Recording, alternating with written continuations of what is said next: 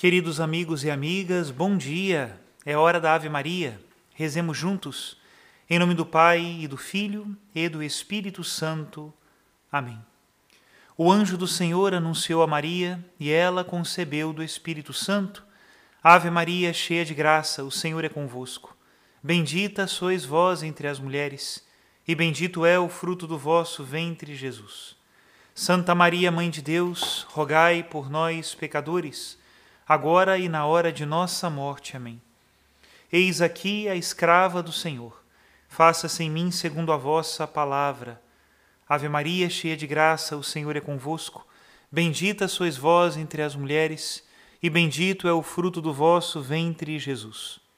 Santa Maria, Mãe de Deus, rogai por nós, pecadores, agora e na hora de nossa morte. Amém. E o Verbo de Deus se fez carne e habitou entre nós.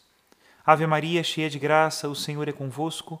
Bendita sois vós entre as mulheres, e bendito é o fruto do vosso ventre, Jesus. Santa Maria, Mãe de Deus, rogai por nós, pecadores, agora e na hora de nossa morte. Amém. Rogai por nós, ó Santa Mãe de Deus, para que sejamos dignos das promessas de Cristo. Oremos.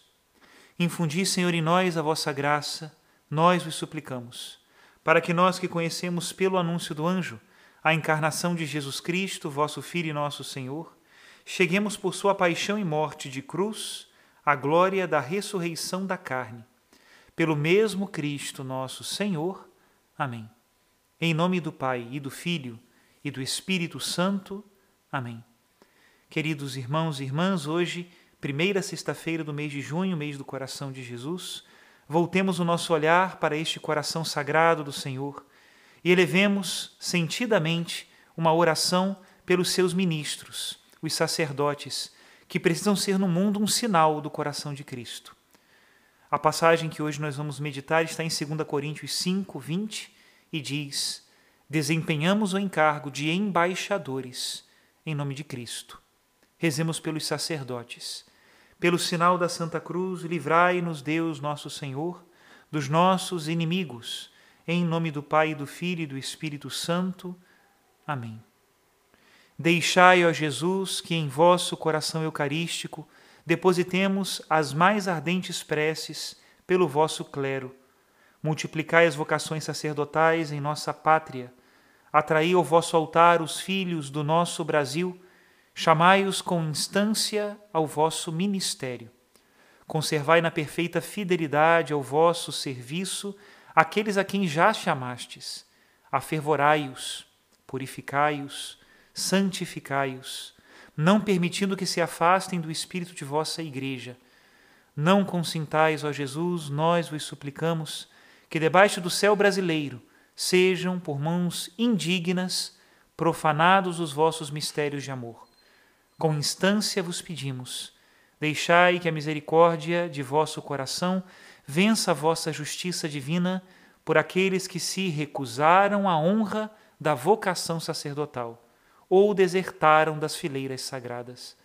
Por vossa mãe, Maria Santíssima, Rainha dos sacerdotes, atendei Jesus a esta nossa insistente oração. Ó Maria, ao vosso coração confiamos o nosso clero guardai-o, guiai-o, protegei-o, salvai-o. Amém. Pai nosso que estais nos céus, santificado seja o vosso nome. Venha a nós o vosso reino. Seja feita a vossa vontade, assim na terra como no céu. O pão nosso de cada dia nos dai hoje. Perdoai-nos as nossas ofensas, assim como nós perdoamos a quem nos tem ofendido. E não nos deixeis cair em tentação mas livrai-nos do mal. Amém. E o evangelho da liturgia de hoje está em Marcos, capítulo 12, a partir do versículo 35, e diz assim: Naquele tempo Jesus ensinava no templo, dizendo: Como é que os mestres da lei dizem que o Messias é filho de Davi? O próprio Davi, movido pelo Espírito Santo, falou: Disse o Senhor ao meu Senhor: Senta-te à minha direita até que eu ponha teus inimigos debaixo dos teus pés. Portanto, o próprio Davi chamava o Messias de Senhor. Como é que ele então pode ser o seu filho? e uma grande multidão o escutava com prazer. Palavra da salvação, glória a vós, Senhor.